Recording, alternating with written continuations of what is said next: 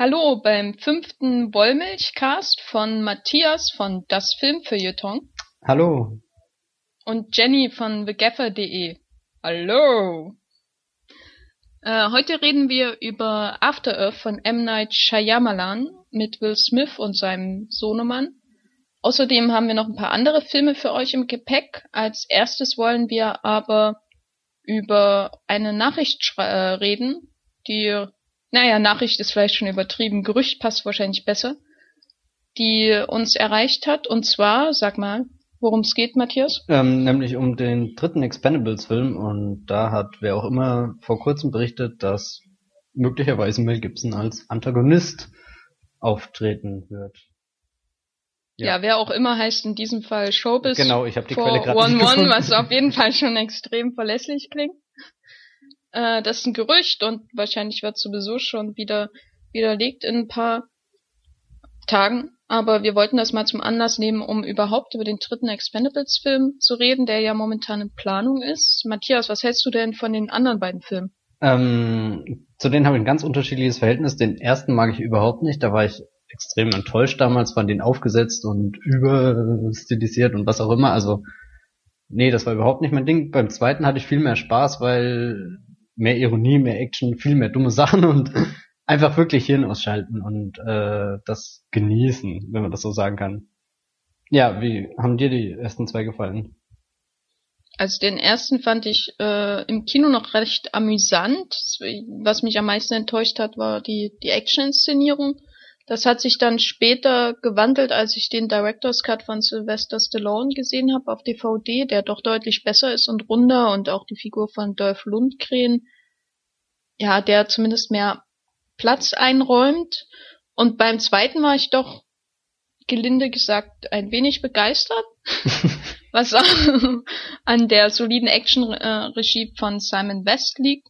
Was mich allerdings beim zweiten gestört hat, war dieses, ja, die Selbst, also die Selbstverliebtheit ist ja bei denen eigentlich Programm, aber also mir war, ich bin kein großer Fan von Arnold Schwarzenegger und Chuck Norris erst recht nicht und insofern haben die mir dann doch zu große Ra Rollen eingenommen. Da hätte ich doch lieber mehr von Jason Statham, aber auch von Jet Li zum Beispiel gesehen, der nach den ersten zehn Minuten mehr oder weniger verschwindet. Wortwörtlich rausgeschossen wird.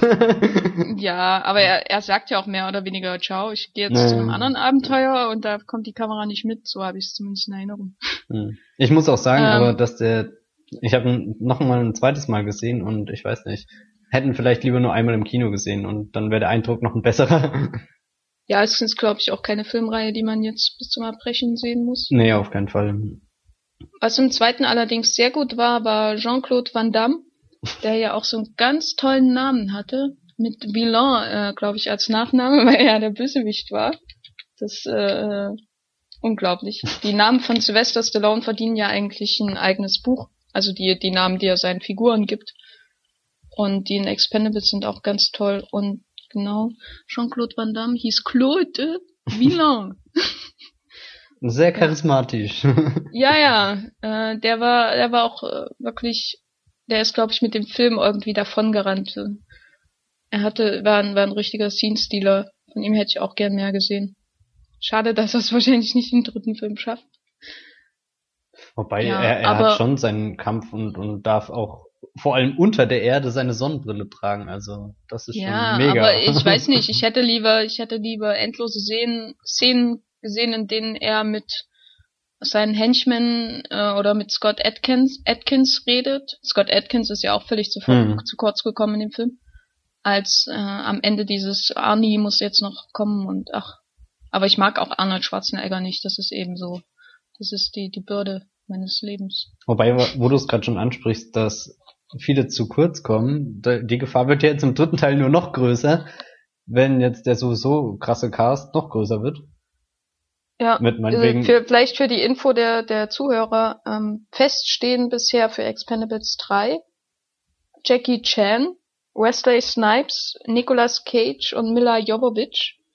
Und dazu könnte, wie gesagt, Mel Gibson stoßen als Bösewicht. Mel Gibson war vor einer Weile schon mal ein Gespräch für die Regie von Expendables 3, die jetzt ein relativer Neuling übernimmt.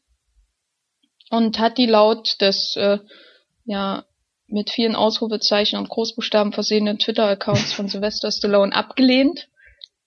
Und jetzt geht, wie gesagt, das Gerücht, Gerücht rum, dass er ein Bösewicht spielt, was sicher irgendwie auch naheliegend ist. Er spielt ja schon in diesem nächsten ähm, Machete Kills äh, Film Naja, ein Bösewicht. Bösewicht. Genau. Freust, würdest du den Film oder würdest du dich darauf freuen, Mel Gibson als Bösewicht zu sehen oder wünschst du dir, dass er einfach aufhört, Filme zu machen? Ähm, ich weiß nicht, ich habe ja zu Mel Gibson überhaupt, als, also als Schauspieler gar keine Bindung. Das ist wirklich, bin ich jedes Mal wieder überrascht, wie egal er mir eigentlich ist. Und von seinen Regiewerken kenne ich auch nur Passion Christi, ja. und Apokalypto. Und bei beiden Filmen. Braveheart? Ne, na, oh, pst, sei leise.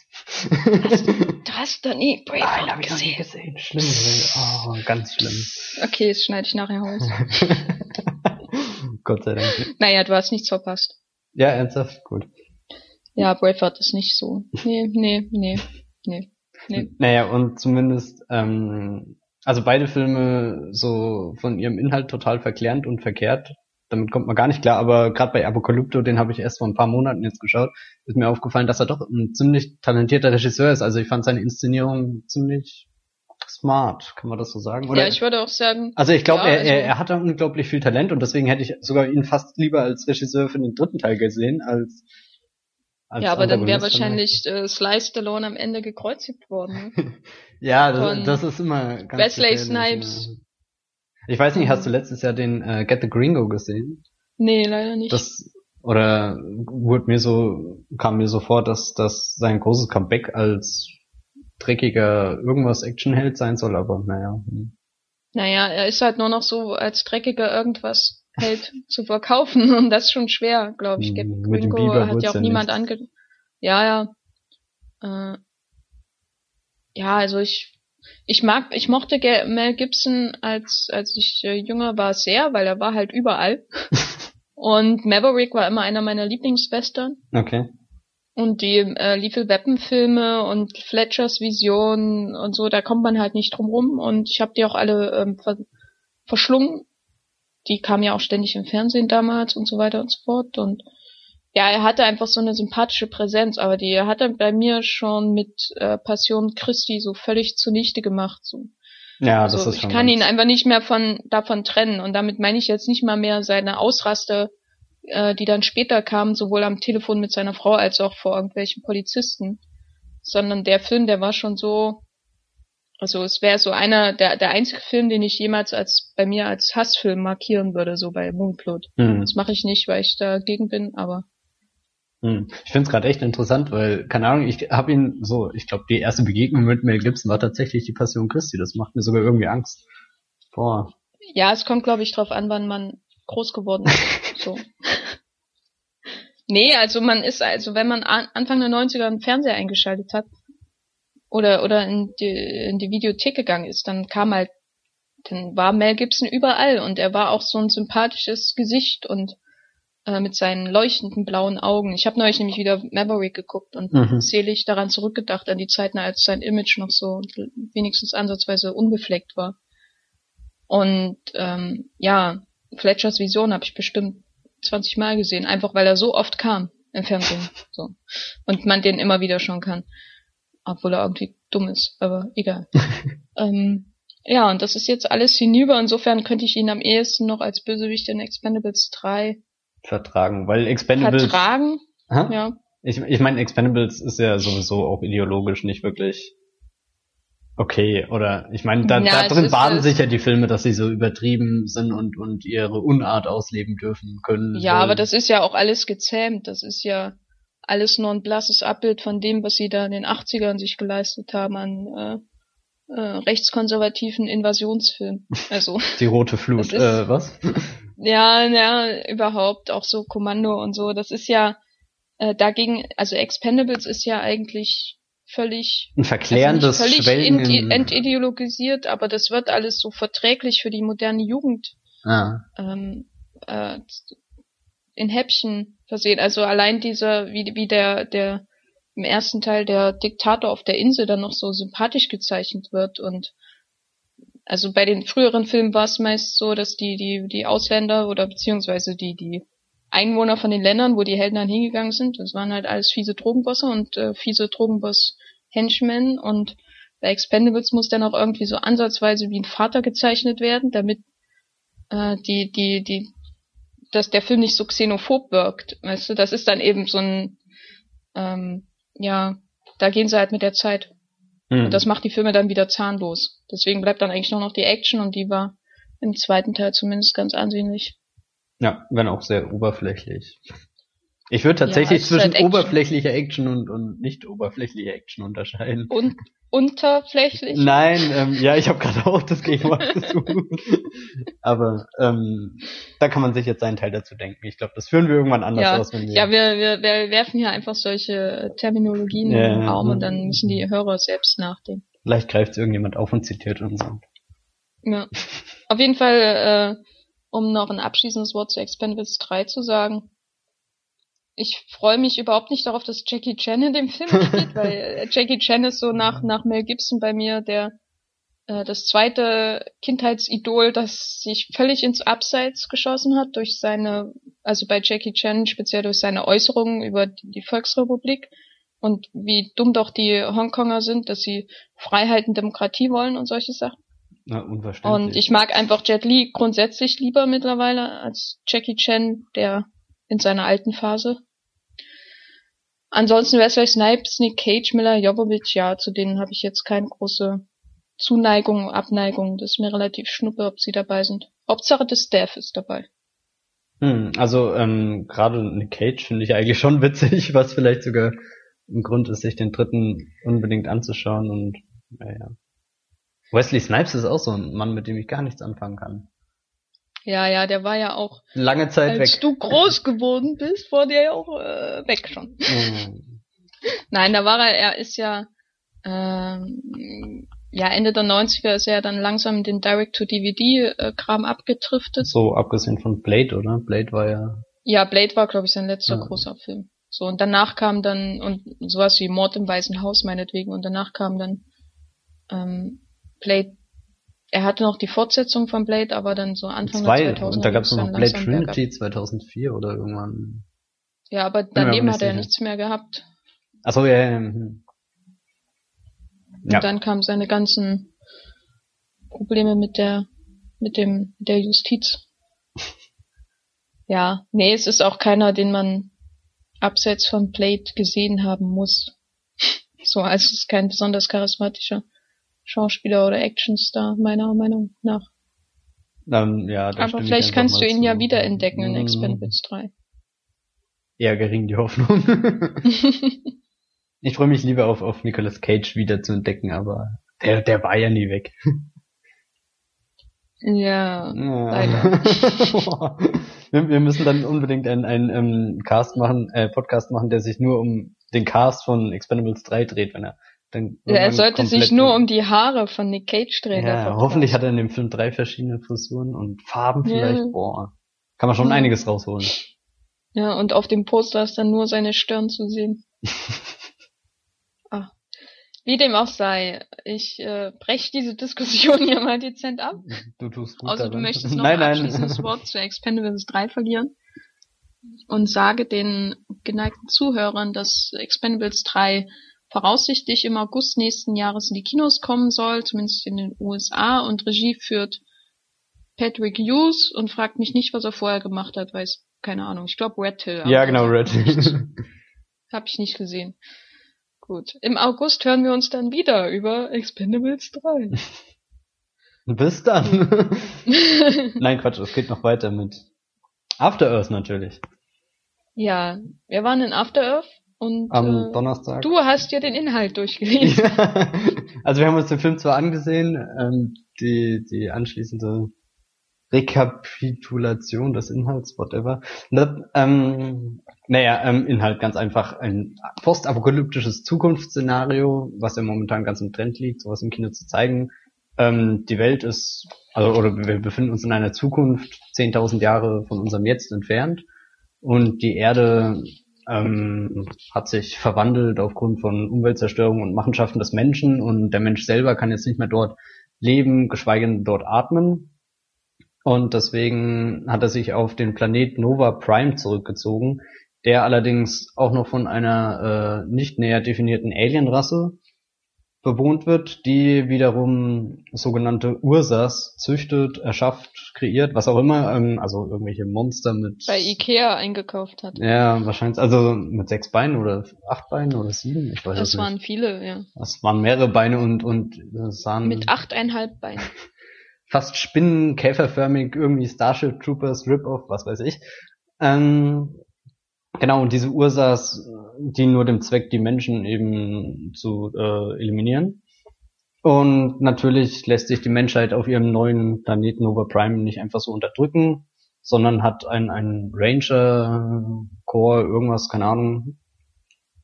Ja, was sind das eigentlich? Soldaten eben. Ähm, ausgebildet, die sich dem Kampf dieser Kreaturen stellen und das Besondere ist eben, dass diese Ursas ähm, zwar nicht sehen können, aber eben die Angst der Menschen riechen und dadurch zum todbringenden Feind werden, es sei denn, die Menschen schaffen es, ihre Angst zu überwinden und zu kontrollieren und somit den Feind zu besiegen. Und einer dieser Soldaten ist eben Cypher, gespielt von Will Smith. Und er ist ziemlich gut in dem, was er macht, nämlich Ursas töten. Und sein Sohn Jaden Smith, äh, beziehungsweise Cyphers Sohn, äh, Cyphers Sohn ähm, Kitai, gespielt von Jaden Smith, Kitai Smith. Keith ähm, ja, ist eben auch auf dem Weg zur Ausbildung zu so einem Soldaten scheitert, aber letzten Endes in der Prüfung und das sorgt natürlich für familiäre Anspannung und die Situation in der Familie ist sowieso nicht so gechillt, seitdem die Schwester ja, die Schwester von Kitai von einem Ursa umgebracht wurde und naja, ähm, schließlich die Situation ist nicht gechillt, nachdem die Schwester gebracht wurde. Das ist ja eine schöne Umschreibung. Ich versuche Äh, das gerade ja. ein bisschen anschaulich zu gestalten. Naja, ähm, wie auch immer. Und um die Vater-Sohn-Beziehung, um die es ja hauptsächlich geht, auf Vordermann zu bringen, entscheidet sich dann Seifer, seinen Sohnemann mit auf eine Mission zu nehmen. Allerdings stürzt ihr Raumschiff ab und sie landen, notlanden auf der Erde als einzige zwei Überlebenden. Und ähm, Seifer ähm, kratzt auch fast ab. Also ähm, zumindest. Bricht sich die Beine. ja. Ich wollte das überdramatisieren. Man, man muss ja jetzt Spannung aufbauen, weil es geht ja hier ums Überleben des Vaters und der Sohn hat dann eben die Aufgabe, ein paar hundert Kilometer durch die todbringende Umgebung der Erde zu wandern, hüpfen, kriechen, fliegen, um dort eben den, die alles entscheidende ähm, äh, Leuchtkugel ins Weltall zu schießen, damit Rettung kommt. Genau, so im Groben die Handlung. War schon ganz schön viel dafür, dass der Film nur 100 100 Minuten, Minuten lang ist. ja. Vielleicht habe ich das gerade auch ultra kompliziert erzählt. Ja. ja. Gut. Ähm, wie war Sag denn doch mal, wie, äh, erklär doch mal, wie du eigentlich, bevor wir jetzt wirklich einsteigen in den Film, zu M. Night Shyamalan stehst. Ja, das ist eine ganz interessante Frage. Ich kenne ein paar seiner Filme, aber nicht alle. Also die, die mir fehlen, wären Das Mädchen aus dem Wasser und The Village. Ansonsten habe ich alle gesehen. Nee, Wide Awake auch nicht. Muss man den gesehen haben? Keine Das- Ahnung. Der war vor The Sixth Sense, nee. Ja, es soll ganz gut sein, aber Hm. ja. Naja, und das Sixth Sense und Unbreakable haben mir sehr gut gefallen, beziehungsweise zweite, beziehungsweise zweiterer sogar noch besser. Also ein ziemlich starker Superheldenfilm allgemein. Dann Science, kann ich mich ehrlich gesagt kaum noch dran erinnern, vor Jahren mal im Fernsehen gesehen. Auch mit Mel Gibson, ah. Jetzt ergibt alles einen Sinn. Ähm, The Happening habe ich dann sogar erst einen Tag vom Kinostart von After Earth geschaut, so als Einstimmung und habe dann danach nur gehofft, dass After Earth um einiges besser wird, weil ich weiß nicht, der war sehr ähm, durcheinander und trotzdem langweilig, also kein Film, dem ich irgendwas abgewinnen konnte. Und die Legende von Aang würde ich bisher als Shyamalans Tiefpunkt bezeichnen, also sowohl inszenatorisch als auch künstlerisch irgendwie, also ganz banal umgesetzt. Allerdings kenne ich nicht mal die Serie, aber auch so hat er als Fantasy-Blockbuster wenig Unterhaltungswert gehabt. Ja, so viel meinerseits. Ja, ich kenne, glaube ich, noch weniger Filme als du von ihm. Äh, ich habe gesehen natürlich Sixth Sense und der hat mir beim ersten Mal anschauen, wie so vielen wahrscheinlich äh, auch sehr gefallen und dann guckt man den öfter und merkt, dass er über den Twist hinaus nur noch durch seine äh, durchaus spannungsgeladene Inszenierung interessant ist, aber eben nicht, ich weiß nicht, wenn man weiß, was kommt und äh, auch schon dann die Hinweise darauf, äh, äh was kommt, dann alle schon erkannt beim zweiten Mal schauen, dann äh, erkannt hat beim zweiten Mal schauen, dann beim dritten Mal schauen, ist dann eben nicht mehr so viel da an bei dem Film. Mhm. Und äh, Unbreakable aber zum Beispiel ist mein Lieblingsfilm von ihm. Das ist auch, würde ich sagen, einer der besten Superheldenfilme überhaupt. Wenn nicht sogar der beste. Da würde ich jetzt, wüsste ich jetzt nicht, ob Hulk von Ang den schlägt oder nicht, aber also ich glaube, um, um diese Diskussion können wir nochmal einen eigenen Podcast machen. Ich finde das gerade mega ja, interessant. Ja, ich will das jetzt nur so sagen, äh. damit bei dir der Puls auf 180 geht und dann wechsle ich das Thema, weißt du? Was, so. ich finde den Hulk von Ang Lee, habe ich doch gar nicht so Ja, gesagt. aber du magst so, ja. bestimmt auch noch andere Filme. So. Ja, das ja, unterdrücke ich gerade also, wirklich. ähm, das ist halt so eine Strategie, ne? So. Ja. Ähm, ja. Unbreakable fand ich toll und äh, Science auch. Also hat mich beim ersten Mal ein bisschen belustigt mit dem finalen Twist am Ende, aber so im Nachhinein und ich habe den schon mittlerweile sehr oft gesehen. Ähm, ja, gehört da zu meinem Favoriten, gefällt mir auch besser als The Sixth Sense. Und sonst habe ich, glaube ich, Teile von The Village, unter anderem das Ende, gesehen, die mir es dann verleitet haben, den Rest des Films nachzuholen. Und ähnlich ist es bei der Happening, wo ich immer mal reingeseppt habe, aber irgendwie nie hängen geblieben bin. Insofern kann ich über den und auch die Legende von Angst, Angst sowieso nicht urteilen. Lady in the Water habe ich auch noch nicht gesehen. Hm. Weil, weil du gerade sagst, du hast die alle mehrmals gesehen, mir ist gerade aufgefallen, ich habe jeden wirklich nur einmal gesehen und deswegen ist das Six Sense vielleicht auch noch, oder bin ich noch ziemlich beeindruckt von dem Schlusstwist. Ja, ist glaube ich auch besser so. Ja. Also der einzige, den ich jetzt auch wirklich nochmal schauen wollte, wäre Unbreakable, weil es wie gesagt, vielleicht sein bester Ach, Science ist wirklich, Science ist äh, wirklich sehr, sehr. Weiß nicht, der war. Nett. Ich fand den langweilig der, damals, als ich ihn gesehen hatte. Ja, na, das ist ja wohl das dümmste Argument, was es gibt. Ja, yeah, das ist echt schlimm. Das war nee, damals pro sieben ganz sehr viel gut. Werbung und. ja, na, das, äh, nee, man muss den schon äh, mehr noch als andere Filme, glaube ich, halt in einer ruhigen Situation, ohne Werbung schauen, konzentriert, weil er halt sehr und das hat er mit After Earth gemeint, sehr ruhig ist, teilweise natürlich noch ruhiger. Mhm. Und ähm, ja, spielt ja eigentlich auch nur in, in dem Haus von dem Priester Gibson. Und im Kornfeld und ab und zu im Kornfeld. Ja, also das ja. wäre eigentlich echt ein Argument dafür. Ja. Und du hast du äh, Joaquin Phoenix, äh, als er noch erträglich war. Ist auch wieder sowas, was ich nur einwerfe, um dann das Thema zu wechseln. und, und genau. anzuecken. Ja. Aber ja, ja, ich ecke hier an, an meinem Tisch. Äh, was war denn dein erster Eindruck von After Earth? Vielleicht kurz vorher, die, die, die Motivation, mit der wir uns den Film angeschaut haben, war ja wirklich nur bestand darin, den Podcast später drüber machen zu können. Nein, das bei mir war die Motivation, die, warte, die, warte, 11% bei Rotten Tomatoes.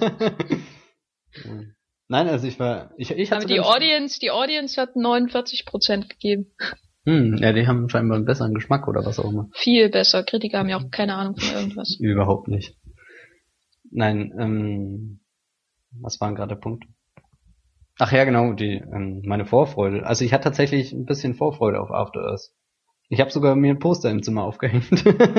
Aber du hast auch Vorfreude auf World War Z, also das ist schon langsam befremdlich. Das ist bedenklich. Und Vorfreude auf Man of Steel, stell dir das mal vor. Na gut, das kann ich noch nachvollziehen. Nee, immerhin. Ja nee, aber so von den Vorfreude-Steigerungen bildet After Earth den Anfang über World War Z und dann Man of Steel ist der absolute Super-GAU. Ja, und letzten Endes nach dem Film weiß nicht, ob ich da enttäuscht, nee, ich war, keine Ahnung, enttäuscht war ich nicht wirklich weil so viel habe ich dann nicht mehr erwartet, aber hatte auch nie viel erwartet und ich bin auch kein wirklicher Shyamalan-Hasser oder so, gibt's ja mittlerweile auch einen ganzen Haufen. Deswegen wollte ich auch nie unbedingt einen Film sehen, der schlecht wird und ich äh, weiß nicht. Richtig gut ist er auch nicht, richtig schlecht nicht. Irgendwas semi zwischendrin. Mit starken Momenten. Aber. Und damit ist der Podcast beendet. Nein, du, du wolltest doch meinen ersten Eindruck hören. Da hast ja, du ja, ihn. ja, ja. Jetzt Red darfst weiter. du. Nein, teil du erstmal deinen, bevor wir, bevor ich mich mit der Semi-Stärke des Films auseinandersetze. Ist auch ein schönes Wort. Ähm, ja, es ist wirklich so ein Semi-Film. ein Semi-Film. Ja. Also ich, am Anfang hatte ich, äh, also ich habe mich nicht drauf gefreut. In, also ich bin nur zurzeit neugierig auf die ganzen Science-Fiction-Filme, die rausgehauen werden. Deswegen war ich auch in Oblivion, obwohl ich mir den sonst nie angeschaut hätte. Äh, und das alles nur, damit ich in einem halben Jahr einen Artikel drüber schreiben kann. Äh, äh, also sehr, sehr banale Motive bei mir. Shyamalan finde ich grundsätzlich interessant, was aber eher daran liegt, dass ich gerne Texte von seinen Verteidigern lese und mir hinterher trotzdem die Filme von ihm nicht anschaue. Zumindest die letzten, die da immer genannt werden, The Happening speziell. Und am Anfang von After Earth war ich wirklich, ähm, ja, da hatte ich wirklich Angst, dass der Film wirklich diese 11% von Rotten Tomatoes widerspiegelt, weil die Anfangsszenen doch teilweise sehr lächerlich sind, gerade die Spezialeffekte, worauf wir dann nochmal eingehen können. Und dann hat mich der Film aber irgendwie gewonnen. Was äh, allerdings erst passiert, als Kitai äh, dann auf dem Planeten ist, äh, auf sich allein gestellt und Mhm. ja, das das war dann mo der Moment, wo ich die die Lacher dann hab einschlafen lassen und dann nur noch nur noch zugeguckt habe und immer noch gezweifelt hin und wieder war der Film einfach immer ein bisschen verquer, aber insgesamt bin ich doch mit einem positiven Eindruck rausgegangen. Und das hätte ich nun am wenigsten erwartet, dass mir der Film gefällt, als offenbar eine von wenigen da draußen. Ja, also du bist was Besonderes. Ja, Ähm, ich, ich fühle mich jetzt auch einzigartig. Und warte, ich muss jetzt noch meinen Mitgliedsauf ein, äh, Mitgliedsantrag ausfüllen für Scientology. Das hatte ich ja schon gleich nach dem Kino gemacht, da gab es dann 20 Prozent. Gut, also wir fanden den beide semi. Ja, also ich, ich finde es echt krass, wie vorher schon seitens der Kritiker so ein Shitstorm auf ähm, Ja, ich kann das überhaupt nicht nachvollziehen. Also ich kann echt nicht äh, mit, also mit einfach, ich kann einfach nicht nachvollziehen, wie man After Earth 11% so Durchschnittswertung hier geben kann und Star Trek Into Darkness 87 ja.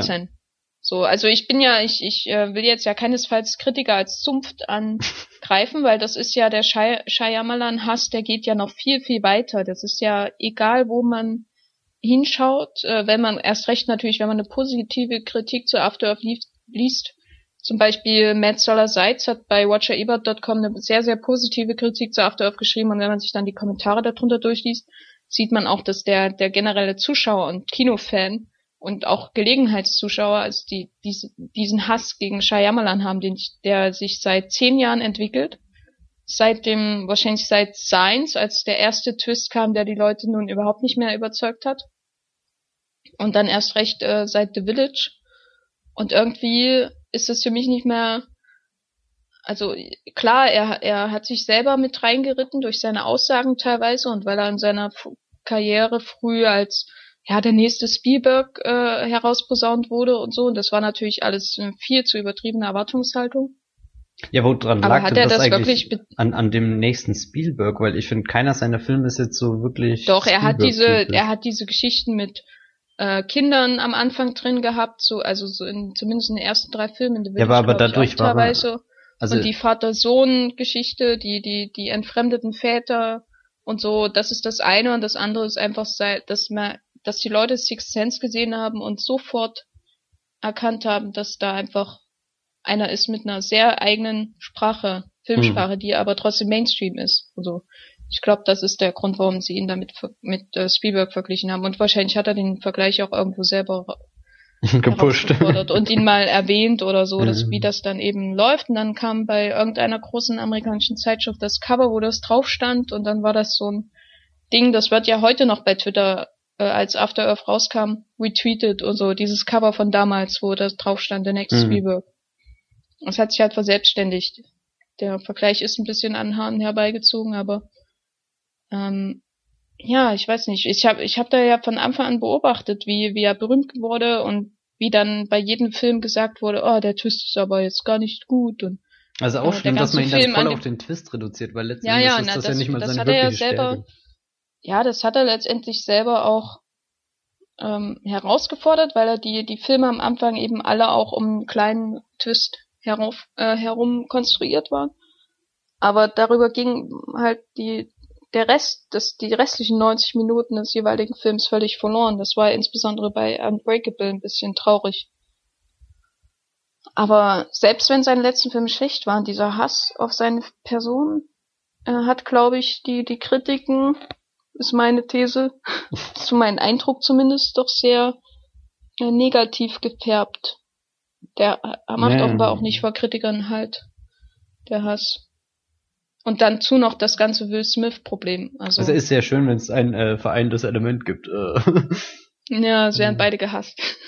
Ja, aber wir können ja mal anfangen, genauer auf After Earth einzugehen und zwar die grobe Handlung mal einen Blick zu nehmen, weil du, also als wir aus dem Kino rauskamen, warst du ja ähm, nicht besonders begeistert von der Struktur der Handlung. Also von der Handlung war ich ja direkt nach dem Kinobesuch nicht so wirklich begeistert und immer noch nicht, oder, oder, oder was heißt von der Handlung, so viel Handlung enthält der Film ja nicht mal, sondern er ist eher ziemlich ruhig gestaltet, was ja auch irgendwo seine Stärke ist, aber letzten Endes ist mir doch ähm, das ganze Geschehen viel zu sehr nicht vor sich hingeplätschert, das hört sich schon arg negativ an, aber ich war dann ein bisschen enttäuscht, dass letzten Endes kein wirklicher Höhepunkt da war. Der Film hat für mich irgendwo im Nichts geendet. Also vielleicht habe ich irgendwas nicht verstanden, aber ich hatte mir dann tatsächlich noch einen Höhepunkt erwartet, der meiner Meinung nach nicht eingetroffen ist. Also letzte Woche hatten wir schon über Seelen geredet und dass der Film auch so keine Dramaturgie besitzt und vor sich hin plätschert, in dem Fall würde ich sogar sagen, da ist After Earth schon noch eine Liga höher, aber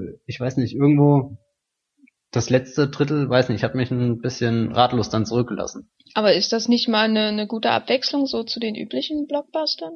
Und ich meine, Oblivion, wo ja auch die meiste Zeit nichts passiert ist, hat dir ja gefallen. Genau. Erkläre dich, Matthias, erkläre dich. Es ist ein, ein seltsamer Zwiespalt. Ähm, ich weiß nicht, vielleicht liegt es auch an der Gesamtsituation, vielleicht liegt es auch daran, dass ich Tom Cruise lieber sehe als Jaden Smith und Will Smith. Also ich glaube, Aber das ist doch Pest Hm. und Cholera. ich weiß nicht, ich finde Tom Cruise ja tatsächlich ein bisschen okay. Wenn man das überhaupt noch sagen darf, oder wird man dann gesteinigt? Nee, darf man nicht mehr, es Oh. wird rausgeschnitten.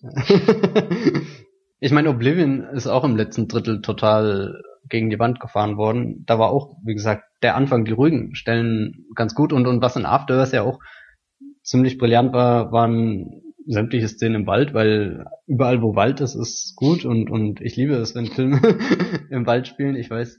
Hast du Antichrist schon gesehen? Ja, den habe ich auch gesehen. Da Ist musste ich dein aber. Lieblingsfilm? Nein, da muss, oh, der der hat mich eher zu meiner Waldhassliebe geführt. Nein, äh, zum Beispiel die Tribute von Palm oder so, der, der entfaltet äh, seine ganze Stärke, wenn er sich auf diesen kleinen grünen äh, Aber der ist doch unglaublich langweilig. Nee, ich finde das eben nicht Da kann langweilig. das, Ich das find- kann ja auch der Wald und die Bienen nicht retten, die sie da angreifen. Nein, also da, da kann der Film. Bees, my, my bee business. Oh Gott. Entschuldigung. Also im Wald kann sowohl die Tribute von Panem als auch After Earth atmen und so. Also da entwickelt der Film eine tolle Atmosphäre, irgendeine Dynamik, die mir gefällt. Aber abseits davon gibt's halt doch viele Dinge, die mich gestört haben, wie zum Beispiel, da musstest selbst du dann noch kichern, dass jeden Gegenstand oder jedes Gadget, das er aus seinem Rucksack rausholt, mehr oder weniger vor Gebrauch, also unmittelbar vor Gebrauch, kaputt geht. Also Ja, Jen- das waren so, so Plot, äh, Sachen. also ja, und, und das war mir dann einfach, keine Ahnung, das hat mich genervt, dann hätte ich es ganz weggelassen. Also ich wäre auch damit zurechtgekommen, wenn er wirklich nur eine Stunde lang durch den Wald getigert wäre, ohne jetzt zu fliegen oder oder diese Sauerstoffkapseln da zu nehmen, dann wäre er vielleicht gestorben, aber das wäre ja auch ein interessanter Twist gewesen. So nach einer halben Stunde. Oh Dad, ich habe alle vier zur Trümmer. Okay, tschüss.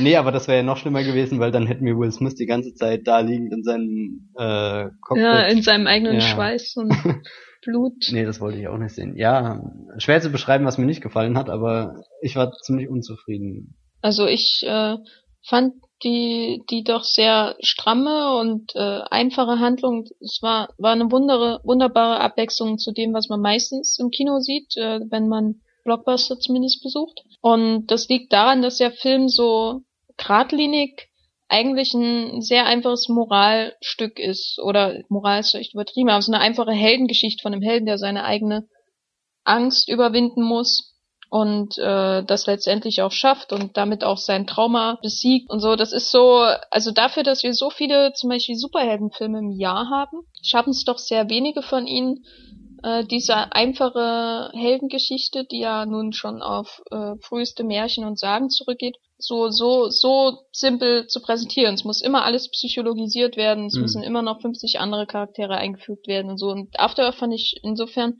war eine willkommene Abwechslung, gerade auch weil es nur am Ende ähm, zwei größere Charaktere gibt und die anderen nur in Flashbacks auftauchen, zumindest sobald sie auf dem Planeten sind. Und das hat mich auch nicht gestört. Ich fand auch den, also die ruhige Atmosphäre auf dem Planeten, dann auf der Erde, es war einerseits typisch Shyamalan, andererseits ach, das war einfach so eine richtige Entspannung. Ich weiß nicht, wenn ich in einem anderen, in den 80er Jahren jetzt wäre und mir nur gute Blockbuster unterkommen würde, würden, würde ich vielleicht mehr auf After herabblicken. Aber für mich war das so eine schöne, schön ist vielleicht übertrieben, eine angenehme, ähm, einfache Heldengeschichte mit einem Jungen und seinem Vater und äh, dem Trauma, das zwischen ihnen steht, nämlich der Tod der Schwester.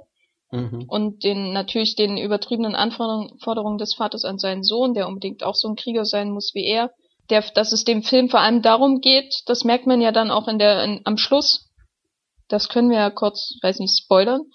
Äh, dieser eine Satz, äh, der dann so viel Lacher im Kino produziert hat, wo dann im Grunde der der Kitai sagt hier, ich möchte bitte nicht mehr oder ich möchte bitte einen anderen Job oder ich möchte den Job von Mom haben. Ach so, ja. Und, und ich weiß nicht, ich fand so viel, es gibt so viele Blockbuster, die dieses Kriegstum verherrlichen und die diese Action ähm, zum Primat erheben. Das finde ich ja auch nicht schlimm. Ich mag ja Actionfilme, aber After Earth war so als Sci-Fi-Film, der sich so einfach in die Natur ergibt und sehr ein, äh, einprägsame, einfache Symbole hervorzaubert, um diese Reise von dem Sohn zu zeigen, doch überzeugend letztendlich für mich.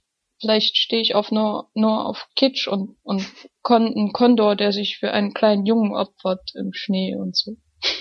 Ja, über, über diese Szene rätsel ich auch immer ich noch, ob sie mir vollends gefallen hat oder überhaupt nicht. Das, das war echt ein ganz schmaler Grad zwischen Kitsch und, und Symbolik. Also ich meine, bei, bei dieser Natur und so weiter gebe ich dir ziemlich recht und Atmosphäre ist stark, aber ich weiß nicht, auch mit den Flashbacks hatte ich gelegentlich Probleme, weil die waren mir einmal zu oft gestreut und dann hatte man, ich weiß nicht, der erste Flashback hat eigentlich alles geklärt danach. Fand ich das in Ordnung und das war dann redundant irgendwann. Ja, aber es geht doch, aber das geht auch darum, dass er davon verfolgt wird und am Ende dass der Flashback mit der Realität verschmilzt und er quasi das besiegt, was ihn immer verfolgt hat. Also es müssen sie ja einstreuen. Ja, aber dazu war seine Figur einfach nicht interessant genug, als dass ich ja, darum gekümmert um, hätte. Ich in dem Film in dem Film geht es nicht um interessante Figuren, da geht es um, um, um Archetypen. Deswegen ist es ja wie eigentlich wie eine Sage. Weißt du, es geht um den Vater, der Krieger ist, und den Sohn, der davon überfordert ist und auf einmal diese große Verantwortung auf sich nehmen muss, nämlich den Vater zu retten, auch indirekt halt, dadurch, dass er diesen, dieses Notsignal absendet. Da sind mir Charaktere doch wurscht. Ja, aber du, gerade weil doch der Film eben auf diese Vater-Sohn-Beziehung setzt und du die ganze Zeit den Off-Kommentar von Will Smith hast, der seinen Sohn irgendwie belehrt, ihm Tipps und was auch immer, Weisheiten mitgibt, oder, also ich hatte schon das Gefühl, dass ein Hauptaugenmerk des Films eben diese emotionale Bindung zwischen den beiden waren, die dann irgendwann früher oder später überschwappen sollte, oder woher nimmst du sonst das dramatische Finale oder, oder diesen, diesen ja, na, Kampf mit der Zeit und so weiter? Also emotional, emotional hatte, ist da sicher das alles da. Ich meine, sonst hätte er ja nicht die, die die Großaufnahmen, äh, also wie er die beiden gegenschneidet, obwohl sie ja Kilometer voneinander entfernt sind und so. Emotional ist das absolut da und das fand ich auch glaubwürdig, wie es aufgebaut wird, gerade auch durch die Leistung von Will Smith, der wirklich erstaunlich gut war. Hätte ich jetzt nicht erwartet bei ihm, weil er auch so einen, so einen relativ abstoßenden, kühlen Charakter spielt. Es war auf alle Fälle erfrischend, ihn in so einer Rolle zu sehen. Ja.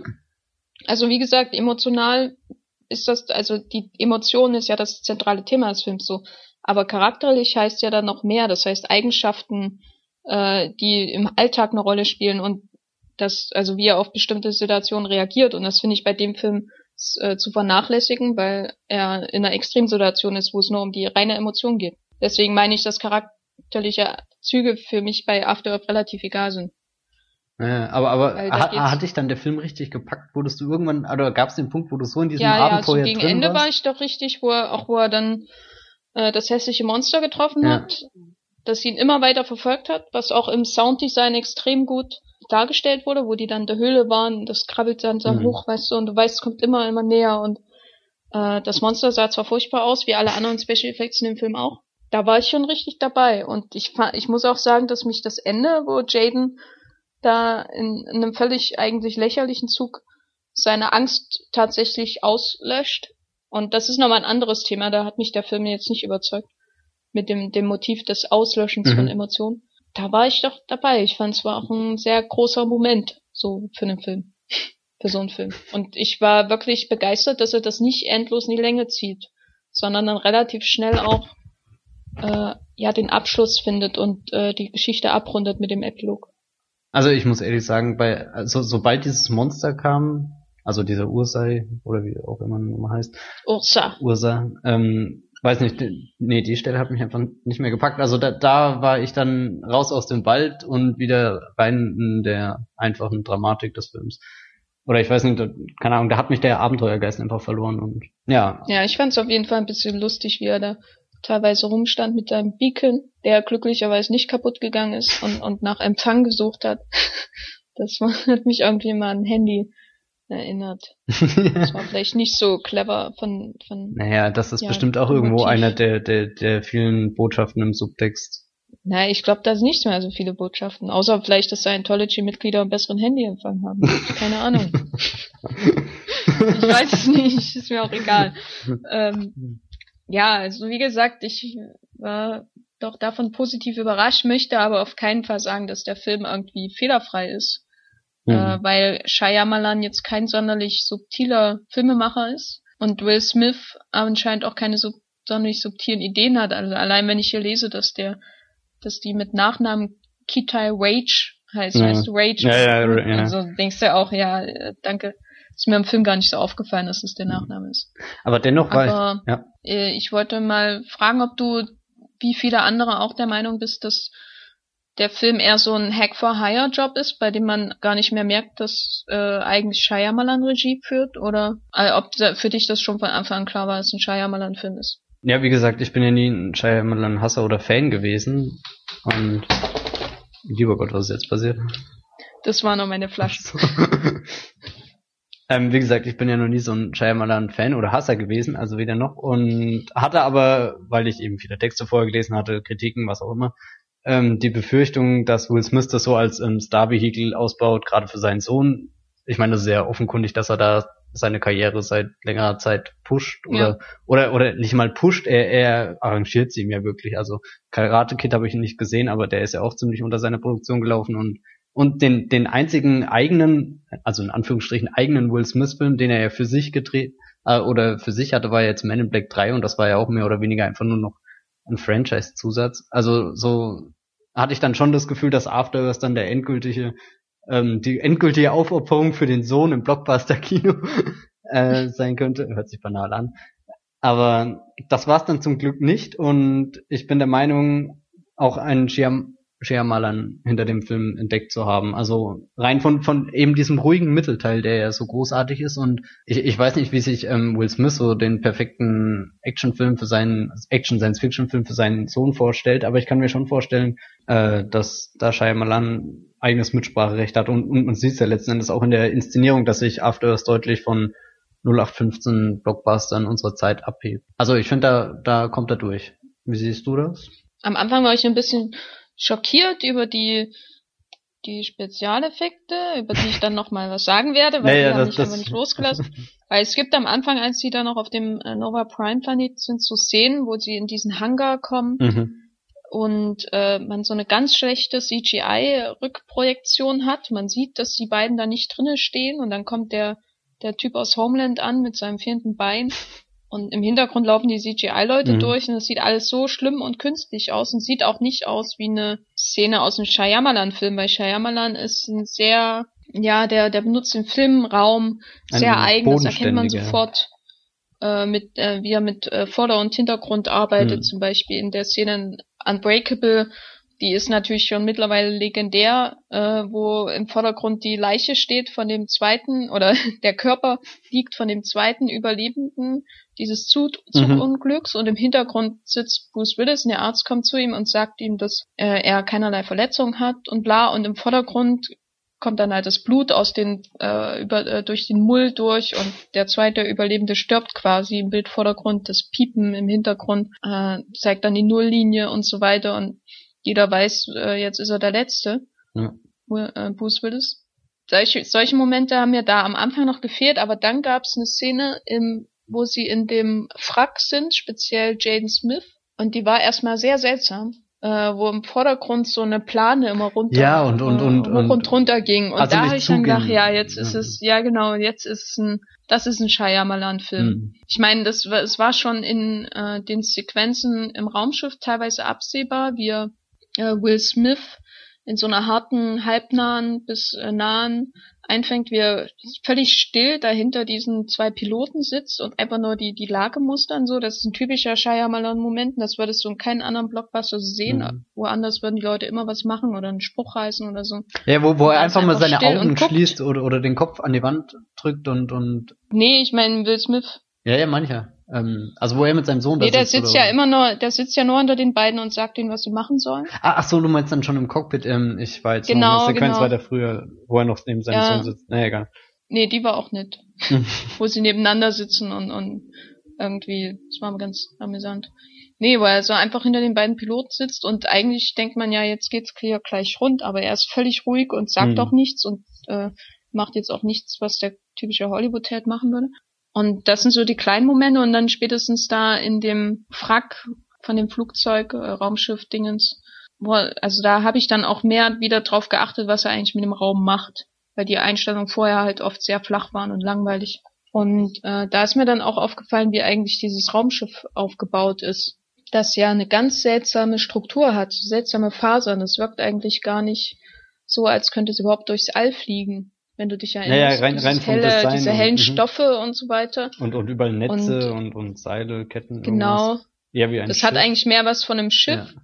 Die, die, das, der Innenraum des Raumschiffs wirkt, Raumschiffs wirkt ja schon wie so ein Wal mit gigantischen Knochen. Und da dachte ich, ja, der, der zitierte jetzt nicht umsonst die ganze Zeit Moby Dick, aber am Ende fand ich diese aufgedrängte äh, Metapher dann nicht ganz überzeugend weil er mhm. muss zwar seinen eigenen weißen Wal bezwingen, nämlich die Angst.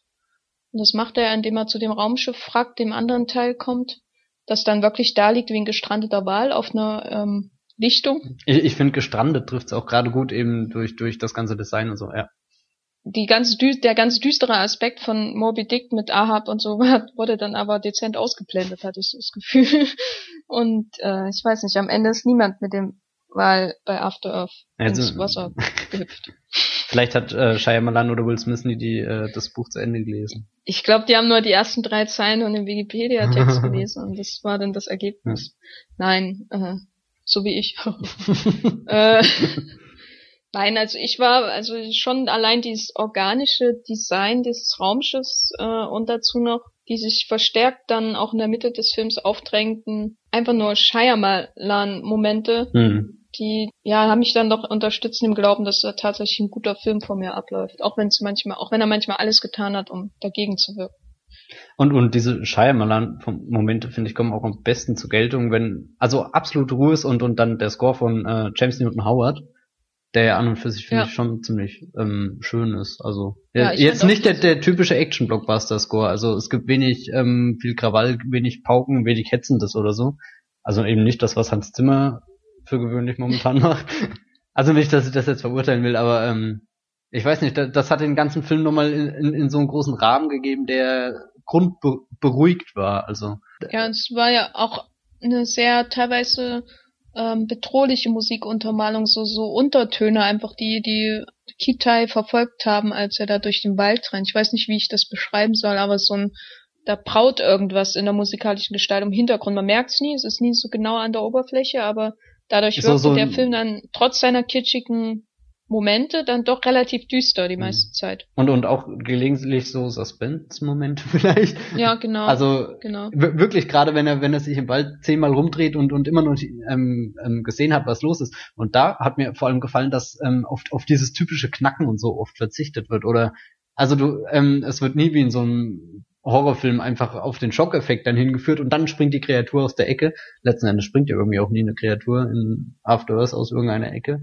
also der der einzige Moment wo wo danach kommt ist als er ganz am Anfang die Felswand hochklettert und anstatt dass da dann irgendwie ein Schock ist, ist die Spinne einfach schon auf seiner Hand da. Weißt du, was ich meine?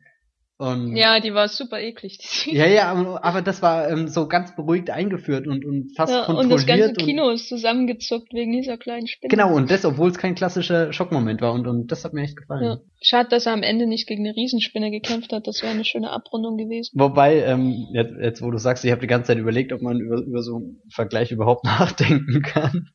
Ähm, als er da am Ende durch diese Höhle krabbelt und den Schicksalsberg hinaufgeht, musste ich voll an Kankras Lauer und Frodo denken. und und dieses äh, diese dieses äh, Monster am Ende hat ja dann auch tatsächlich noch ein bisschen was von der Spinne. Ja, keine Ahnung. Hm, hm. Das Vielleicht ist mir- Will Smith ja auch Herr der Ringe gesehen. Kann ich mir echt vorstellen. Also Aber wir wollten ja nochmal über die Special Effects reden. genau, komm endlich zu deinen Special Effects. Also die Spe Special Effects, äh, um jetzt mal wieder Oblivion ranzuziehen, an dem man, an dem ich ganz viel kritisieren würde, aber wenn eines nicht, dann die Special Effects. Mhm. Äh, die Special Effects in After Earth waren Grottig. unter aller Sau. Für einen Blockbuster, So. der 130 Millionen Dollar gekostet hat. Ja, also ich frage mich wirklich, wo zum Henker ist das Geld hingegangen?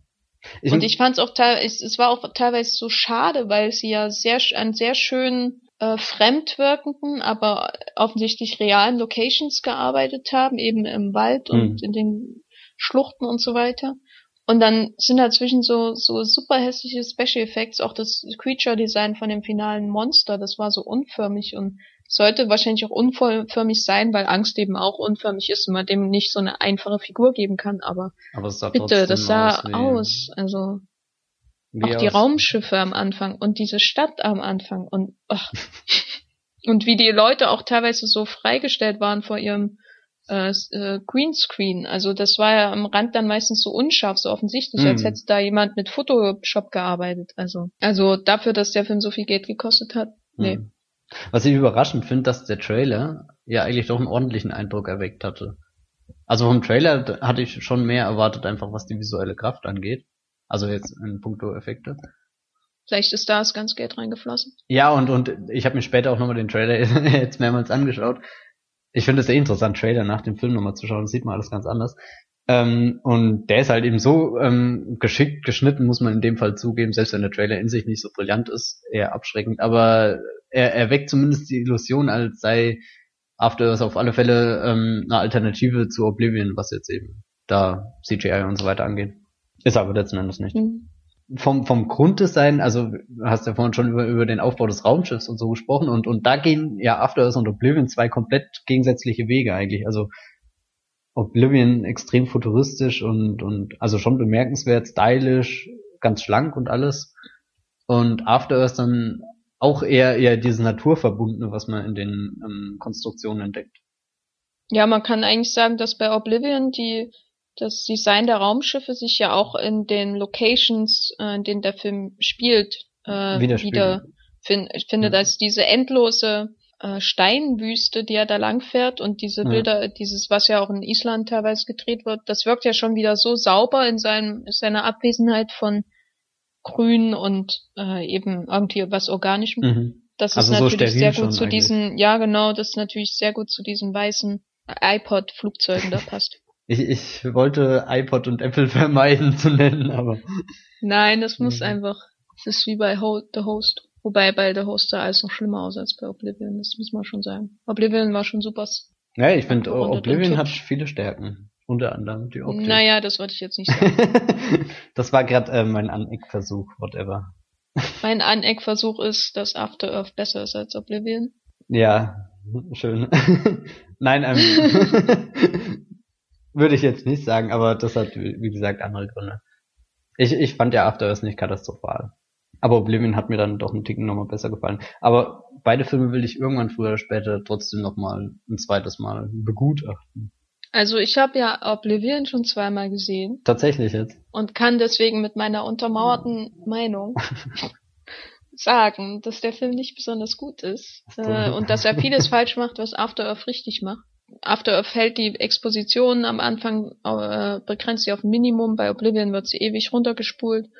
After Earth äh, ja beschäftigt sich, also überlädt sein Sci-Fi-Konzept nicht, äh, während bei Oblivion das alles äh, völlig ja mit diesen Typen da im Untergrund und dann mhm. die die alte Liebe und die Klone und äh, natürlich noch seine Andrea Riceborough, mit der er zusammenlebt und das ist alles viel zu viel und dafür hat der Film ja dann auch eine sehr äh, reaktionäre Message am Ende.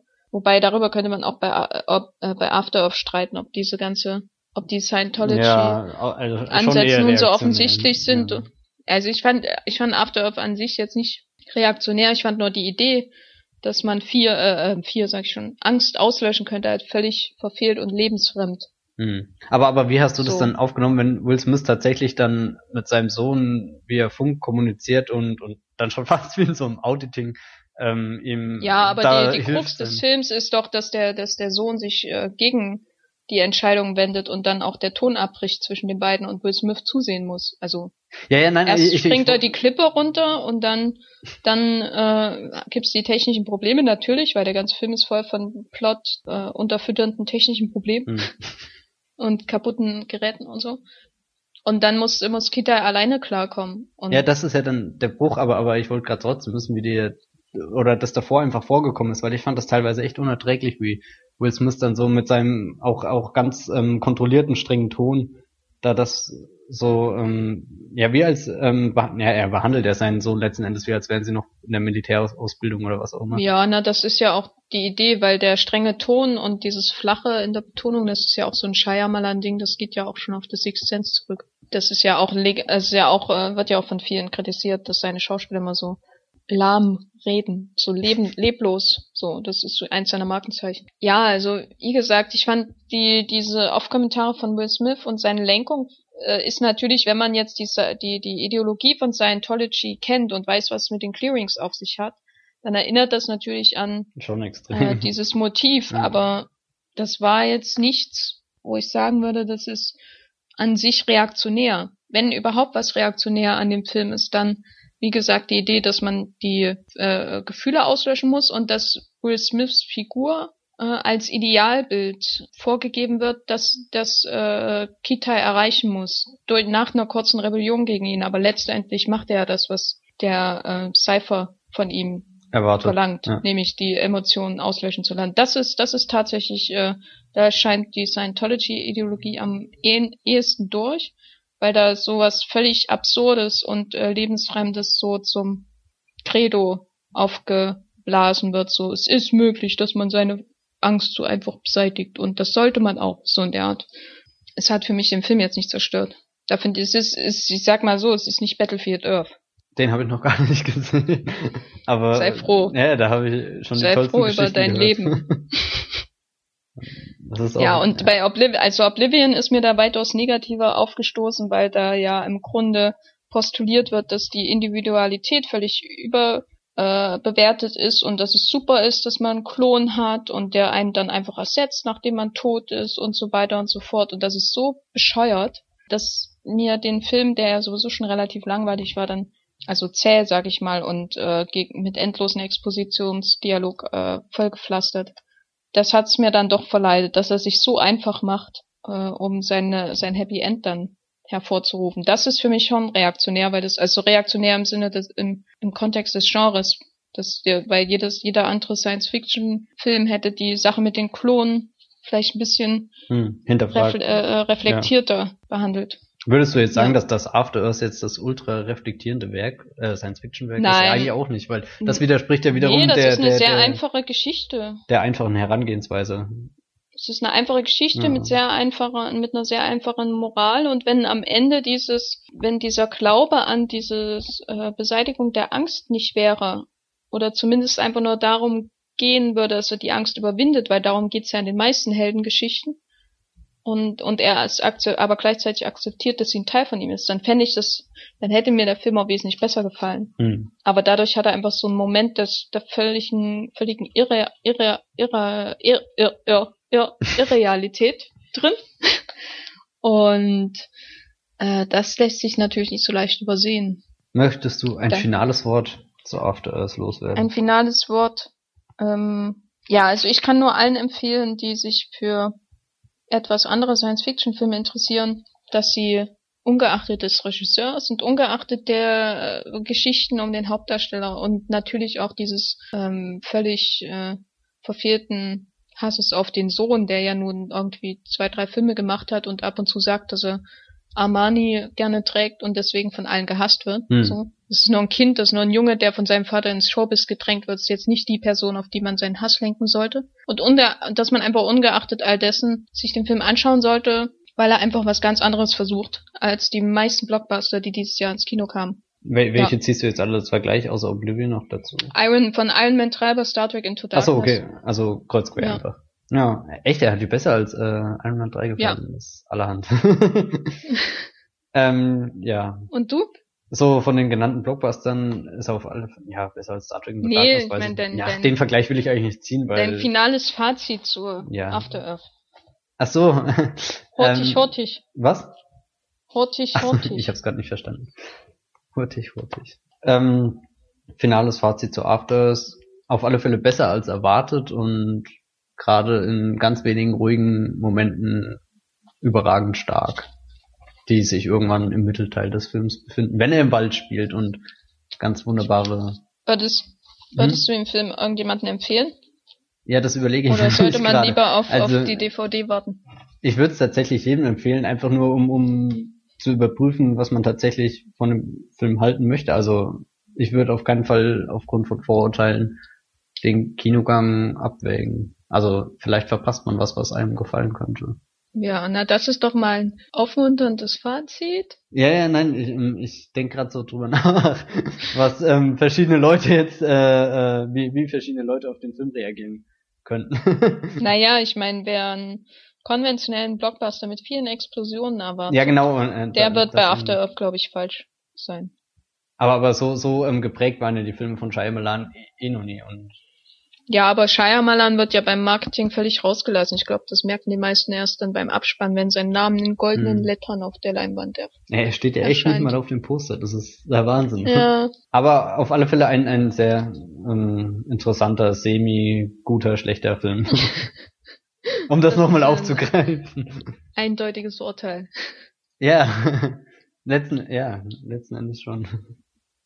Genau, After Earth läuft seit dem 6. Diese oder? Woche, also wenn wir den, wenn der Podcast dann veröffentlicht wird, letzter Woche. Also seit dem 6. Im Kino, Juni. nämlich seit dem 6. Juni. Und wenn ich von dem äh, Besucheranstrom in unserer Vorstellung am Donnerstagabend ausgehe, wird er in Deutschland nicht erfolgreicher sein als in den USA, wo er hinter den Erwartungen zurückgeblieben ist. Was jetzt gut oder schlecht?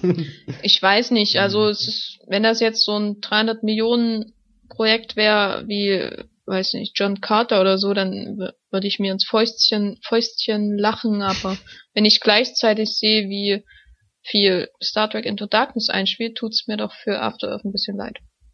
Aber nur ein bisschen. Wir schreiten jetzt mal weiter zu den anderen Filmen, die wir in letzter Zeit gesehen haben.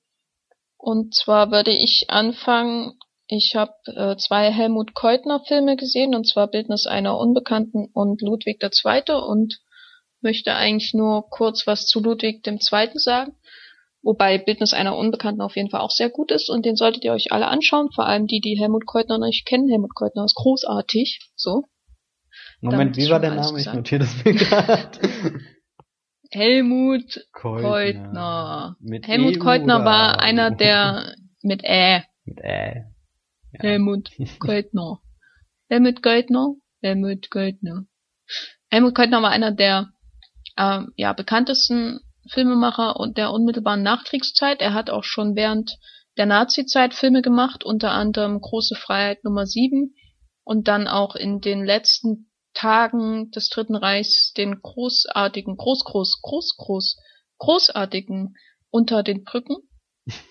Den habe ich Und, tatsächlich äh, gesehen, also ich bin hier voll der Keutner-Experte. Sehr gut, sehr Keine gut. Vorurteile Äh, mehr. Großfreiheit Nummer 7 ist übrigens auch groß, groß, groß, großartig. Ich weiß jetzt nicht, aber großartiger ist als unter den Brücken, da kann ich mich nicht äh, entscheiden. Nach dem Krieg ging es aber für ihn erst richtig bergauf. Da hat er dann solche Filme gedreht wie Das Teufelsgeneral und Der Hauptmann von Köpenick mit Heinz Rühmann und Die Zürcher Verlobung und ähnliches, so richtiges äh, Nachkriegskino eben aus der BRD. Und Ludwig II. ist äh, eine weitere Zusammenarbeit mit dem damals bestbezahlten deutschsprachigen Schauspieler der 50er Jahre, nämlich O.B. Fischer, der aus Österreich stammt ursprünglich. Der spielt nämlich auch in Bildnis einer Unbekannten mit. Und äh, in Ludwig II. spielt er die titelgebende Hauptrolle des berühmten Bayern-Königs, der ja immer bis heute noch sehr verehrt wird und über den auch Lucchino Visconti seinen epischen Helmut Berger äh, Film gemacht hat, der in eine völlig andere Richtung geht als Keutner. Ludwig II., also Keutners Ludwig, ist in Flashbacks erzählt, beginnt mit der Beisetzung des Königs, der ja in einem See ertrunken ist. Ich kenne mich mit dem Mythos von Ludwig nicht besonders aus, weil mich das nie interessiert hat, was der gemacht hat. Ist halt Bayern. Sollte ich du noch da oder habe ich nicht? das war jetzt mein Test, ob du noch zuhörst. nein, nein, ich bin noch da. Gut. Kennst du dich mit Ludwig aus? Nee, Also überhaupt nicht, deswegen bin ich auch die ganze Zeit so ruhig, um nichts Falsches zu sagen. Ach so, ich dachte, das wäre da unten, äh, gehört das zur Muttermilch, was mit dem war. Nee. Mit da ich unten meine ich schon. halt euch. hm, vergiss es, weiter. Gut. Ähm, genau, als die Rahmung ist äh, äh, die, die Beisetzung von Ludwig, dann gibt's mit Hilfe der Erinnerung von Sissy, die an seinem Sarg steht, äh, Flashback, ein Flashback, der quasi den ganzen Film ausmacht. Und zwar wird da erzählt, wie Ludwig als König, er ist schon König, er ist kein Film, der an der Kindheit oder so beginnt, erst zwischen die Fronten gerät, zwischen ähm, Preußen und Österreich, die sich ja im Deutsch-Deutschen Krieg dann verfangen sollten und er will mit dem Krieg überhaupt nichts zu tun haben. Dann kommt äh, die ganze Geschichte mit Richard Wagner dazwischen, der ihm mehr oder weniger ausnutzt und ihm das Geld aus der Tasche zieht. Und Ludwig ist aber natürlich total verrückt nach Wagner, vor allem seiner Musik. Mhm. Und äh, na, unterschwellig ist die ganze Zeit seine, seine Liebe zu Sissy da. Und dazu muss ich nur anmerken, dass der homosexuelle Kontext, der bei gerade bei Visconti eine wichtige Rolle spielt, bei Keutner, glaube ich, so gut wie völlig ausgeblendet wird. Also es werden hier keine Liebesbeziehungen zwischen Ludwig und anderen Männern oder so angedeutet, sondern es wird so ähm, der Eindruck vermittelt, dass er völlig, also dass er in Sissy quasi eine ähm, Seelenverwandte gefunden hat, aber sie natürlich mit jemand anderem verheiratet war und er so letztendlich seine Einsamkeit in seinem riesigen Schloss, das er sich dann auch noch baut, verfällt. Beide Hm. haben aber gemeint, dass so das Schicksal auf ihren Schultern liegt und sie in Lebenssituationen gedrängt werden, die in denen sie eigentlich gar nicht sein wollen. Also sind beide sehr melancholisch und und der Film verfolgt eben relativ kurzweilig in 114 Minuten, wie es mit dem Kaiser dann äh, König dann bergab geht in altbekannter Manier. Also äh, erst geht die Beziehung zu Wagner auseinander, dann vereinsamt er immer mehr und baut sich schließlich sein Neuschwanstein, zeigt sich nicht mehr dem Volk, bis er dann abgesetzt werden soll und ähm, Schizophrenie bei ihm diagnostiziert wird. Und dann ist der Film vorbei. So, so viel zum Inhalt. Die kurze Geschichtsstunde, ohne geschichtliche Kenntnisse von Ludwig zu haben. Also was ich, also was den Film auszeichnet von, also Herr äh, Keutners Version ist wirklich eine ungeheure Farbpracht. Das beginnt bei einer, einer Rot, also das Rot äh, von, von einer Rose. Rosen sind sowieso das Motiv von, von Freiheit in dem Film. Äh, Freiheit und dieser Liebe zwischen Ludwig und Sissy. Und diese Rose bildet den Übergang zu den Flashback am. Das ist ein Rot, das habe ich einfach seit noch ganz selten überhaupt mal im Film gesehen. Äh, und das kommt vielleicht auch daher, dass die Farben so toll sind, weil Douglas Slocump ähm, die Kameraarbeit gemacht hat, der ja eigentlich eher in Großbritannien gearbeitet hat und zum Beispiel von Kind Hearts and Coronets, also Adel verpflichtet, bis hin zu äh, Indiana Jones and the Last Crusade äh, alles Mögliche Mhm. eingefangen hat mit seiner Kamera, unter anderem auch diesen Ludwig, der ja eigentlich eine deutsche Produktion ist. Und diese Farben sind einfach unglaublich. Also das teilweise wirkt, also die Ausstattung ist auch, also die Ausstattung dem Film ist, ach, ich bin immer noch ganz platt. Ich habe ihn gestern erst gesehen. Ja, ich will nicht ganz nett unglaublich sagen, aber Überragend. Von der Kameraarbeit, ja gut, dann Synonyme, da, da helfen auch niemandem weiter. Von der Kameraarbeit her ist es relativ statisches, äh, eine relativ statische Angelegenheit, anders als in anderen Keutner-Filmen, insbesondere äh, die große Freiheit und unter den Brücken.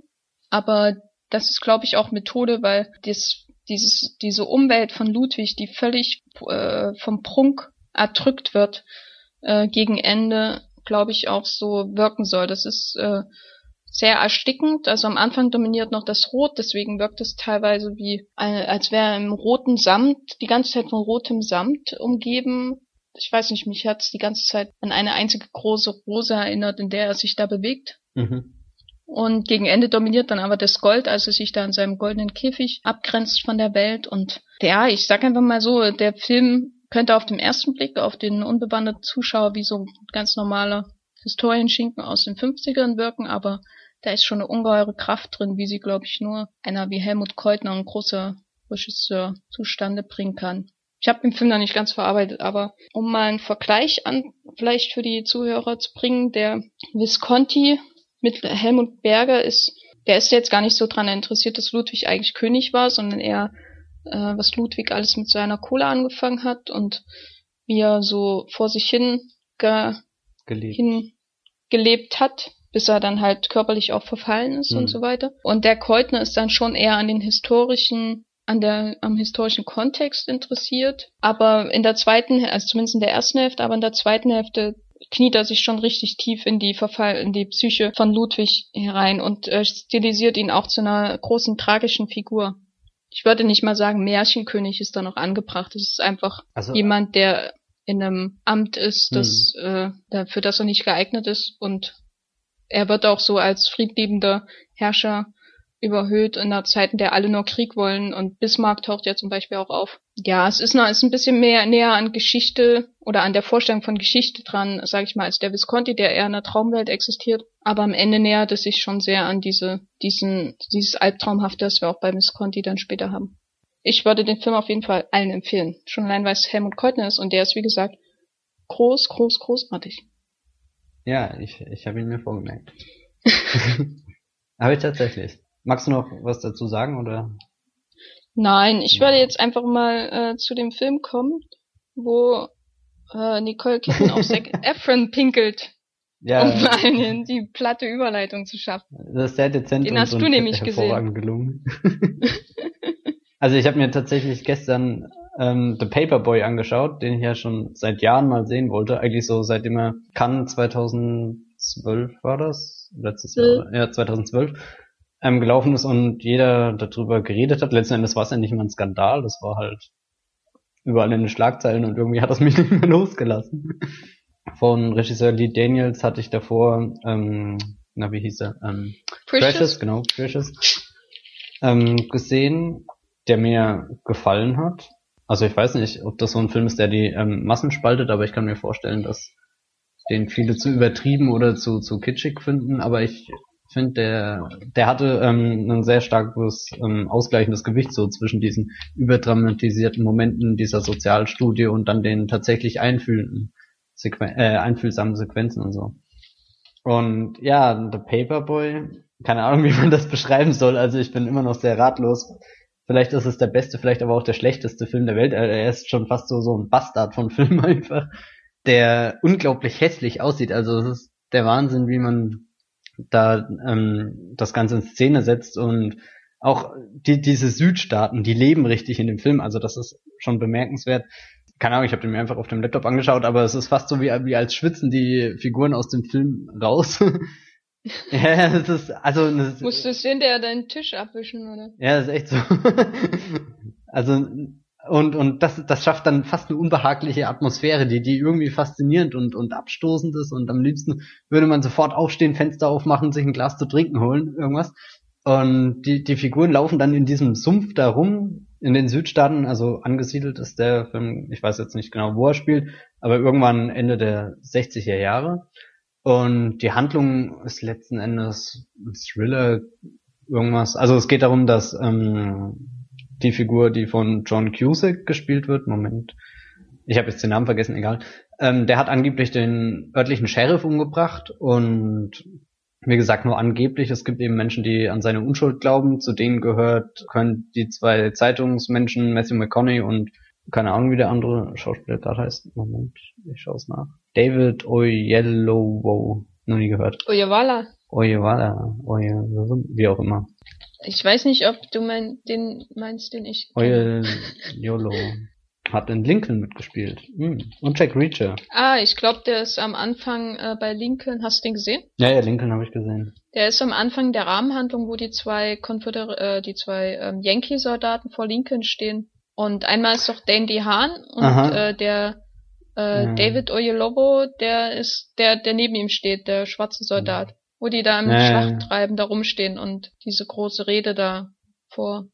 Hm die Lincoln dann vorher, äh, die Gettysburg Address da. Mhm, ja, ja, ja, Kann mich erinnern. ist ein bekannter, Schau ist ein bekannter Schauspieler. Ja, ich bin nur schockiert, dass Und jetzt musst du ein schlechtes Gewissen haben, dass ja. du ihn nicht kennst. So. Und ich kann ihn nicht mal der hat nämlich auch in, Der hat nämlich auch in Jack Reacher ja, das habe ich ja gerade eben vorgelesen. Und auch 96 House und Planet der Affen Revolution und The Help und oh mein Gott. Uh, ja, der letzte ja. König von Schottland. Was mochtest du The Help nicht mit Emma den Stone ich nicht hier? Gesehen, also, den werde ich auch nie sehen. Der Nein, die Six Minutes hat er aber nur mitgespielt. das ist, das, das ist nicht mal eine richtige Fortsetzung. Egal. Naja, wie auch immer, wir sind gerade voll abgedriftet. Ja, also, ja, ja, ja. Er und Matthew McConaughey sind Zeitungsreporter, die halt den Knüller riechen und ähm, seine Unschuld beweisen wollen und damit hoffen, groß rauszukommen. Und ähm, der dritte im Bunde von den Männern ist dann noch Zac Efron, der sozusagen den Paperboy spielt, also den Zeitungsjungen, der eigentlich nur als ähm, Chauffeur, Fahrer eingestellt wird, aber dann letzten Endes so das emotionale Zentrum des Films wird. Das übrigens ein sehr durchtriebenes emotionales Zentrum, wenn man das überhaupt so beschreiben kann. Und natürlich gibt's dann auch noch Nicole Kidman, die mit dem ähm, vermeintlichen Mörder eine ähm, sehr intime, enge Brieffreundschaft pflegt und ähm, die drei Männer wollen sie halt mehr oder weniger dazu benutzen, um ein, ein, eine wahre Aussage oder ein Geständnis oder eben die Variante von John Cusacks Figur zu erfahren. Das ist so die grobe Rahmenhandlung. Darin verfährt sich dann auch irgendwann der Film. Also ich habe selbst gemerkt, wie ähm, ich selbst abgedriftet bin vom Geschehen und, und dann kurz nicht mehr wusste, um was es jetzt eigentlich geht, weil dann ist auf einmal der, der Alligator, der irgendwo an einem Haus hängt und gerade ausgenommen wird und, und es gefallen die Gedärme runter, viel wichtiger als jeder Dialog, der fünf Minuten vorher oder später stattgefunden hat. Und wie gesagt, dann äh, sind auch so bizarr, seltsame, eklige, ich weiß es nicht, Szenen drinne, dass ähm, Nicole Kidman eben auf äh, Zac Efron uriniert und ich weiß nicht, ob ja, es ist ähm, nicht verstörend, aber lässt einen ziemlich ratlos zurück. Also es ist weder sehr erotisch inszeniert, keine Ahnung, ob das überhaupt möglich ist. Nein, du warst und, enttäuscht, dass es. Nein, um Gottes Willen. es ist ja, ich weiß nicht, was was der Regisseur ähm, damit unbedingt hinausholen wollte. Ob es wirklich nur Anstoß zum Skandal war oder tatsächlich zeigt, wie, wie dreckig einfach dieses Milieu ist, in dem sich ähm, The Paperboy abspielt. Und letzten Endes geht es ja auch darum, dass ähm, äh, Zac Efron vom fast sicheren Tod bewahrt wird. Ich meine, er wurde hier von Quallen angegriffen. Nicole Kidman, ähm, also es ist stark, da, es sind erst drei andere Mädchen am Strand und sie rennt zu ihm hin und oh, was hat er denn? Und dann weiß eine ähm, ganz schlau, ähm, wir müssen unbedingt auf ihn draufpinkeln, damit er überlebt. Und Nicole Kidman kommt dann ganz erzürnt und scheucht die anderen Bitches weg und ähm, markiert ihr Revier wortwörtlich. ja. Das klingt super. Aber ich werde es mir trotzdem nicht anschauen. Das ist, das ist eigentlich großartig. Das muss, muss man mal gesehen haben, um, um Kinogeschichte zu verstehen. Später verstörend wird's dann erst, wenn Matthew McConaughey nackt und gefesselt auf dem Boden liegt, komplett und, von... Und auch angepinkelt wird? Nee, eben nicht, aber er ist komplett blutüberströmt und, und das eine Auge verliert er dann auch später, dass er sogar eine Augenklappe hat und sieht dann aus wie ein Pirat, ja. Im, in den Südstaaten. Nein, das ist also ein, ein, ein wahnwitziges Figurenensemble und, und alle drehen durch und das ist eigentlich faszinierend zu sehen, wie, wie solche ähm, Megastars wie, also ich, Matthew McConaughey, ähm, Nicole Kidman und Zac Efron sind ja schon in der ersten Liga so jemals von ihrer Generation in Hollywood, würde ich sagen. Und, und zu was sie sich dann fast herablassen, das ist vielleicht schlecht formuliert, aber auf alle Fälle einen Blick wert, was sie, äh, was ähm, The Paperboy da mit seinen äh, Darstellern anstellt. Und äh, wie fandest du oder wie würdest du die Leistung von Matthew McConaughey einschätzen, weil der ja, hat äh, ja äh, gerade so eine Neubelebung genau, seiner Karriere. war, ich habe jetzt auf alle Fälle sehr viel ähm, Vorfreude und, und Lust, ähm, Matt zu sehen oder Matt, Matt, Was? ja, der ja vermutlich bei uns nie im Kino kommen wird, aber ja auch schon auf, Hm, Ja, naja, Take. Shatter lief ja auch hier. Hat noch keinen Kinostart, glaube ich, ich habe vorhin nachgeschaut, aber Hm. bin mir jetzt nicht sicher. Aber in den USA ist er überraschend erfolgreich. Da hat er schon 13 Millionen eingespielt. Genau, das ist ja vielleicht auch eine kleine Hoffnung, dass er doch noch rüberkommt.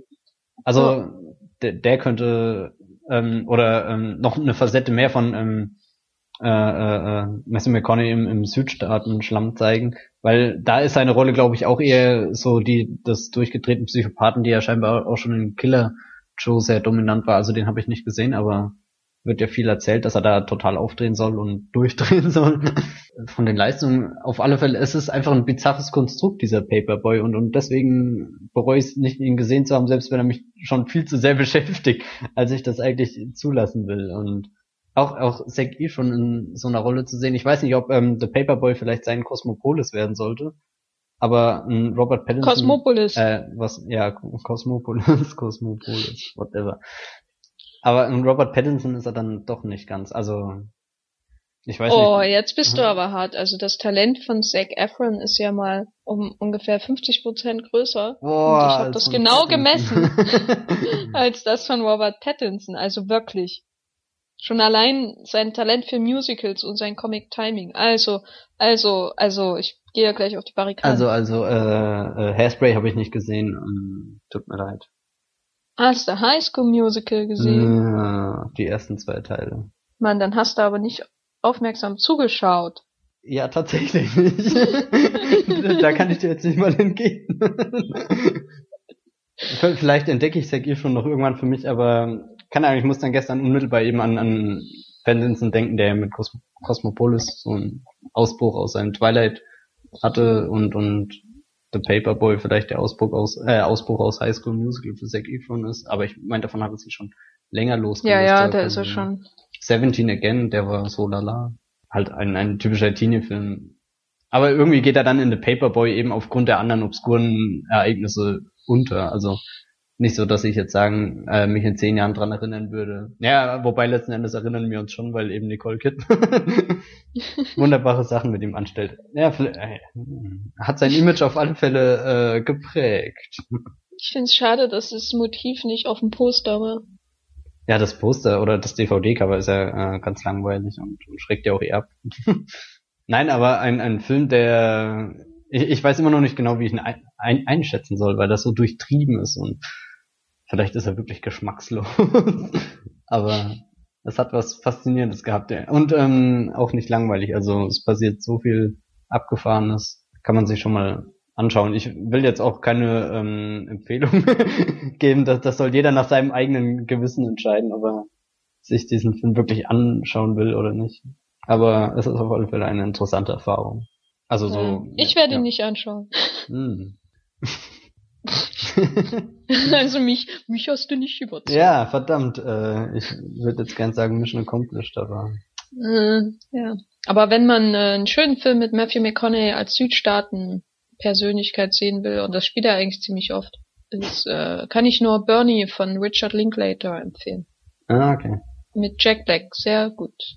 Blackjack. Da Jack spielt er so ein Jack, Black, Black, Jack, Jack, Bob Loblaw, Loblock. So, genau. da da war sie jetzt auch die äh, Referenz. Zu was könnt ihr euch selber denken? Hast du äh, noch was hinzuzufügen zu äh, äh, Pinkel-Szenen und Matthew McConaughey? Nee, ich denke nicht. Da, da haben wir uns jetzt viel zu lange drüber aufgehalten. Ja, nein, und nein. Äh, Paperboy ist in Deutschland auf DVD erschienen. ja, ja, genau. Oder oder kommt jetzt erst. Ich weiß nicht. Ich, ähm, die, ich habe sie aus dem Büro, die Blu-ray. die stand einfach rum und keiner wollte sie. Und dann dachte ich, Oh, yes. Ich guck mal kurz. Äh, also ich denke, dass er jetzt unmittelbar in diesem Zeitraum erschienen ist, so plus minus zwei, drei Wochen. The Paperboy ist in Deutschland ab 29. dem 18. Juli Oh, äh, ach so, nee, 2000, ich grad, ja. ja, ab dem 18. Juli 2013 bei Planet Media erhältlich. Auf Blu-ray und DVD. Der Ludwig ist auf DVD erhältlich. Also Ludwig 2 von Keutner. After Earth ist im Kino seit einer Woche ungefähr. Und Expendables 3 kommt im August nächsten Jahres in die deutschen Kinos. Und damit habe ich jetzt alles in einem Abwasch durch, was wir heute besprochen haben. Sehr schön. Und Bernie ist auch auf Deut in Deutschland auf DVD erhältlich. So, falls ihr jetzt schon bei Amazon seid und gerade Und den Kaufwagen sucht nach füllt. Bernie. genau. Ja, weil dann bleibt mir nämlich nur noch übrig, ähm, euch darauf hinzuweisen, wo wir außerhalb dieses Podcasts zu finden sind. Nämlich Matthias, wo bist du außerhalb dieses Podcasts zu finden? Ich bin bei Twitter zu finden, als tatsächlich. Moment, ähm, Trommelwirbel. Bibelbrooks mit 3e. Yay! Jawohl. Und du? Ich bin auch bei Twitter zu finden. Wow. Und zwar als Gefferlein mit zwei F. F. Warte, werde ich mit zwei? Warte mal. Ich Ja, denk ja, schon, ja, ne? okay. Ja. Ja, was dachtest Ja. du mit, mit drei oder mit einem? Äh, Ich weiß nicht, ob ich war damals bestimmt betrunken, als ich mich angemeldet habe bei Twitter. Solche Sachen geschehen eh nur in, in ganz schlimmen Situationen. Pure Ja, Verzweiflungstaten. Entweder betrunken sein oder Semesterferien, eins von beiden was. Langweilung. Gut, weil ansonsten hören wir uns Im nächsten. beim nächsten Bollmilchcast, Ja. der dann auch der sechste ist und wahrscheinlich als zweiter angekündigt wird. Je nachdem, werden wir sehen. Und wir wünschen euch noch viel Spaß und viele schöne Filme. Und bis zum nächsten Mal. ja, bis dann. Ciao. Tschüss.